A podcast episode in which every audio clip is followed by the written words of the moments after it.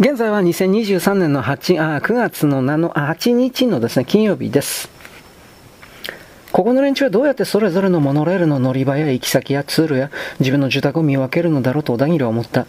モノレールの小さな窓から見る外の様子も、モノレールそのものも、通路も通路の両側や片側に並ぶ大小の部屋、ところどころにある広場のようなスペースも、色が統一されていて、小田切には全部同じに見えた。司令部の周りとエレベーターホールだけが少し変わった作りになっているだけで、標識も通路の名前を示すプレートなども一切なくて、一人で放り出されたらあっという間に迷子になるだろう。さっきから小田切は同じところぐるぐる回っているような気がした。松田少尉の歩くペースはかなり速い。シャワーを浴びて食事をとったために、戦闘とその後の移動で、こわばっていた筋肉がほれ、体が軽く感じられた。気温のせいもあるのだろう。小田切はレストランを出るときにダウンジャケットを脱いだ。これまでのどの場所よりも暖かく、何か動力を使って環境しているはずなのに、適度に湿気もあって、異臭もない。通路はゴルフ場のカートに似た4人乗りの電気自動車が楽にすれ違えるほどの数メートルの幅がある。材質は地面も壁も床も全部同じだ。光沢や質感やその上を歩く感触から強化プラスチックだろうと小田切は思った。モノレールは表面をセラミック樹脂のようなものでコーティングしてあった。それにしても、と小田切は思っていた。天井が低くて、通路も狭くて、第一空が見えないし、景色が見渡せないというのに、それほど圧迫感がないのはどうしてだろう。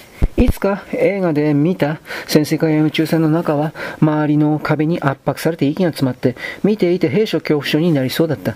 地平線や風に流れる雲や海、風下、眼下に広がる谷や彼方に連なる山々を見るとそれだけで気分が解放される。緑が必要だとよく言われる。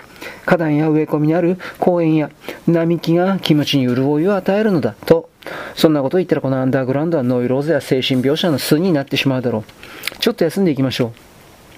松沢少尉がいて、二人は広場のようなスペースにあるプラスチックのベンチに座った。駅の売店に似た雑貨やタバコやお菓子や飲み物を売っているスタンドがあって、松沢少尉はオレンジジュースを買ってきてくれた。オレンジジュースは缶入りでアメリカ製だった。もちろん広場といってもだだっ広くて噴水や彫刻があって鳩がいるようなものではない。縦横それぞれ10メートルほどのスペースにベンチが置いてるだけだ。小学生だと思われる少年が3人、サッカーボールでリフティングをして遊んでいる。3人ともボールコントロールが恐ろしくうまい。他のベンチには背広を着た老人が座って新聞を読んでいる。背広はだいぶくたびれているが、紺のコーデュロイで、その下に灰色のシャツ、ズボンは濃い茶色だった。おしゃれなじじいだなと小田切は思った。あっちの世界だったら、ああいうのは派手なネッカチーフを巻いてベレー帽をかぶってパイプか何か吸っているものだが、そういういやらしさはない。受ける印象がとてもまともだ。ただ老人には右の腕がなかった。松沢少尉の組んだ足に目がいってしまったストッキングを履いていない。ふくらはぎが綺麗なカーブを描いて引き締まった足首を経て、黒の平凡な革靴に吸い込まれている足、妙に胸が騒いで小田切を話しかけることにした。別にデートしているわけでもないのに、黙っていると息が詰まりそうだった。あのおじいさんだけど、小田切がそう言うと、松田醤油は視線をそちらに向けた。おしゃれな人だよね。あの人は東北戦争を戦った有名な軍人ですよ。どうしておしゃれなどと言うのかわからないという口調だった。言い方が悪かったと小田切は反省した。当たり前のことだが、このアンダーグラウンドではただ時間を潰すためにどうでもいいおしゃべりをするという習慣がないのだ。何か言いたいことや聞きたいことがあるときは正確に言葉を選ばなければならない。戦い続けているところでは、服装のことなんか考える余裕はないと思っていた。兵士は常に服装に気を配り、生活できちんとしなしていなくてはいけないの。不潔でだらしない兵士はそれだけで失格だわ。小田切は、あなたなんか失格だわ、と言われている気がして肩を落とした。松田少尉は堅苦しいことを少し言い過ぎたかなという、いたずらっぽい笑みを唇の端に浮かべた。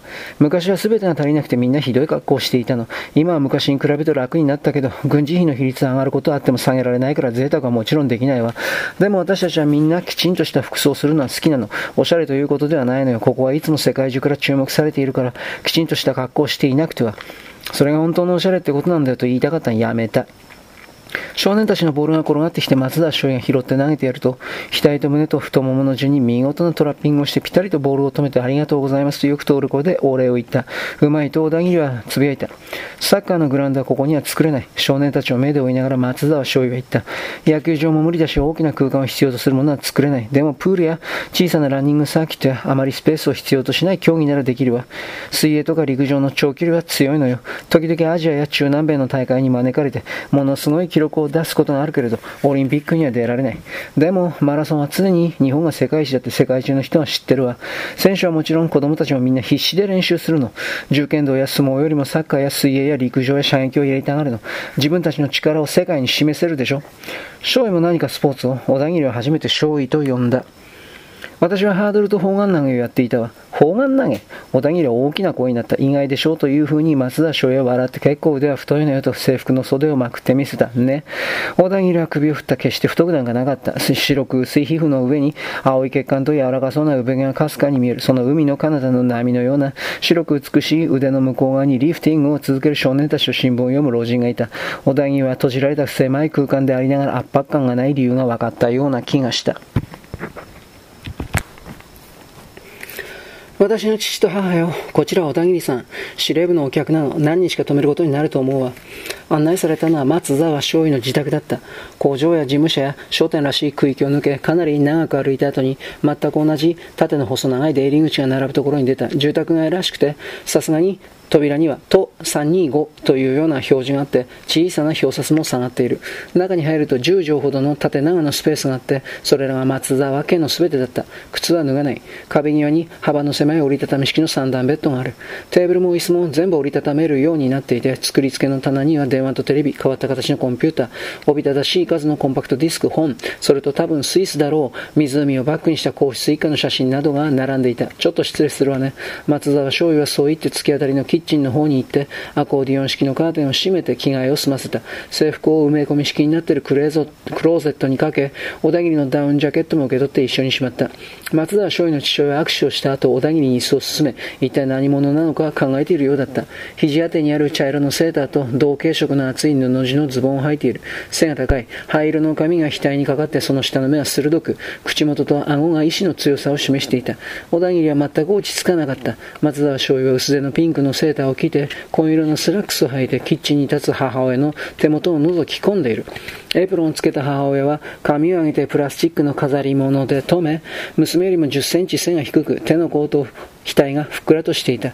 キッチンは大人二人が立つと何もできなくなるくらい狭い。熱源は電気のようだ。換気扇がついているが大きさの割には音が静かだった。あや子。父親は呼んだ。少尉が吐いて振り返った。父親は小田切と娘を見比べながら、まさかと言った。まさかこの人はお前の。違うわよ。少尉は何か料理が入って湯気が出ている鍋を持ってテーブルに置いて、小田切の隣の椅子に座った。言ったでしょ。司令部のお客なの。私がこの2日間仕事が少なかったから連れてきただけよ。醤油はそう言って鍋の中身を小ぶりなスープ皿に注いでテーブルに並べた。母親がご飯と白菜の漬物をお盆に乗せて運んできて冬に食事が始まってしまった。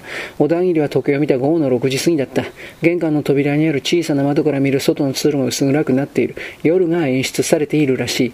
この部屋で眠りにつくまで一体何をして過ごすのだろうと小田切は考えた。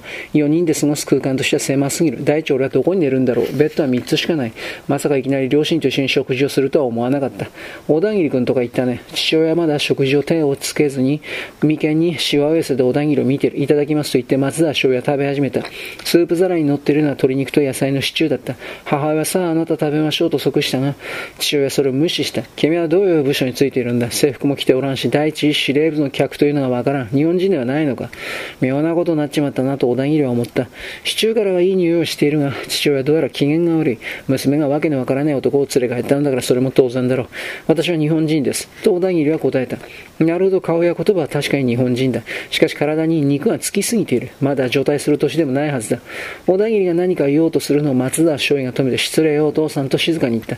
何が失礼だ私はまだお前の言いなりになる年ではないぞ。なんということだ。せっかく早く家に帰ってきたと思ったら、どこの舞台もわからん女男を連れてきて。本当に昔の映画の中にいるようだった。小津安二郎とかそういう映画だ。父親は食事に手をつけようとしない。セーターは相当古いものであちこちに繕った跡がある。あの、急に来て悪いから、ここではなくてどこか他にと、小田切が小さな声で言った時電話が鳴って勝尉が出た。さああなた冷めないうちに召し上がってくださいと母親が父親に言い、すみませんねと小田切に軽く頭を下げた。いいえと、小田切が首を振って正体もわからない奴にすみませんなどと謝ることはないと、父親が大きな声を出すと静かにして聞こえないじゃないの、大切な電話なのよと、松田醤油がひどく小さな受話器を握ったまま真剣な表情で言った。父親は腕組みをして湯気の上がらなくなったスープ皿を睨みつけている。気になさらないでください。狭いところですが、ゆっくりしてくださっていいんですよ。母親が小田切に小さな声でそう言ったホテルなんかないんですから、あなた機嫌を直してください。この前もフランスのテレビの人をお止めしたじゃないですか。そう言われて父は、あれは一種の外交だったと無然として腕組み音がなかった。全く2回も説明を聞いてしまったわ。松田醤油は小田切を見た。明日出発になったわ。明日若娘がコンサートのためにオールド東京に行くことになってるの。ライフル分隊が護衛に同行するからあなたも一緒に行くのよ。よかったわね。思ったより出発が早くて。と小田切に笑いかけて松田醤油はシチューに入っている骨付きの鶏肉をかじった。綾子。父親の表情が変わって組んでいた腕を下ろした。その人は明日ライフル分隊の護衛付きで若松と共にオールド東京に向かうんだな。松田醤油が骨の部分をつまんで鶏肉をかじりながらうなずき何かを言おうとした父親は大きな手を挙げて制した。言わなくていい。わかった。私の誤解だった。そして小田切の方を向いて深々と頭を下げた。すまない。あなたは秘密の任務についていることぐらい気づくべきだった。私も30年軍隊にいた人間です。特務の事情も分かってる。本当に失礼なことをした。そんなこと別に構いませんよ。小田切はそう言って、松田少尉が勘違いしてくれてよかったわねというふうに片目をつぶって見せた。その後父親の態度は一変した。確か2本だけ残っていたはずだ。とキッチンに自ら立ち小さな冷蔵庫からビールを持ってきて、母親にシチューを温め直すように言って、小田切と乾杯した。桜というラベルの瓶詰めのビールは味が濃くてアルコール度も高くて信じられないくらいに美味しかった。それを言うと父親は喜んで世界一のビールなのだと何度も乾杯を重ねた。富士山の地下水を使って純粋にドイツ方式で作っているのだ。オールド東京のブラックマーケットで1本10ドルで売られているそうだ。国連軍の連中でさえこれを飲むと他のは飲めなくなるということだ。アメリカのビールはひどい。何の味もしない。苦い小便のようなものだ。あんなひどいビールをありがたがって飲んでいるような連中に日本が負けるわけがない。父親は小田切がトンネル修復工事現場で戦闘に参加していたことを知るとさらに興奮して、ビールの帯を1本飲んだだけなのに顔を赤く染めて、自分の過去の体験を語り出した。それは何度も話されたもののようで、食事を済ませた母親と娘はまた始まったというように顔を見合わせて笑い合っていた。西九州戦争は八路軍との戦いで連中はロスケやアメコーの何十倍も手強かった。正直に言うとあの当時は連中の方がゲリ戦においては上だったかもしれん。私は戦争の終結間際に西九州に行って初めての実戦だったんだが、ものすごい訓練をしていたのにたった半日で一人前のゲリラ兵士になったんだ。祈祷作戦、総統作戦に参加して、その頃はもう八路軍を雲仙の方に追い詰めていたからな。連中は強かったがゲリラ戦は地形を知らなくては勝つことはできんからな。二度交戦して白衛戦になった時に自分が生まれ変わったのは分かったのだ。訓練では絶対に分からなかったことだがね、スローモーションというやつがあるだろう。向こうの林から AK を持った八路軍が、連中は AK のことを56式と呼んでいたが、鹿のような跳躍前進でこちらに向かってくるのは見えた。私は倒木の階に伏せていたんだが、AK の弾丸で腐った木の皮がバリバリと跳ねて、それはもう凄まじい突撃だったよ。ここまで。よろしく。ごきげんよう。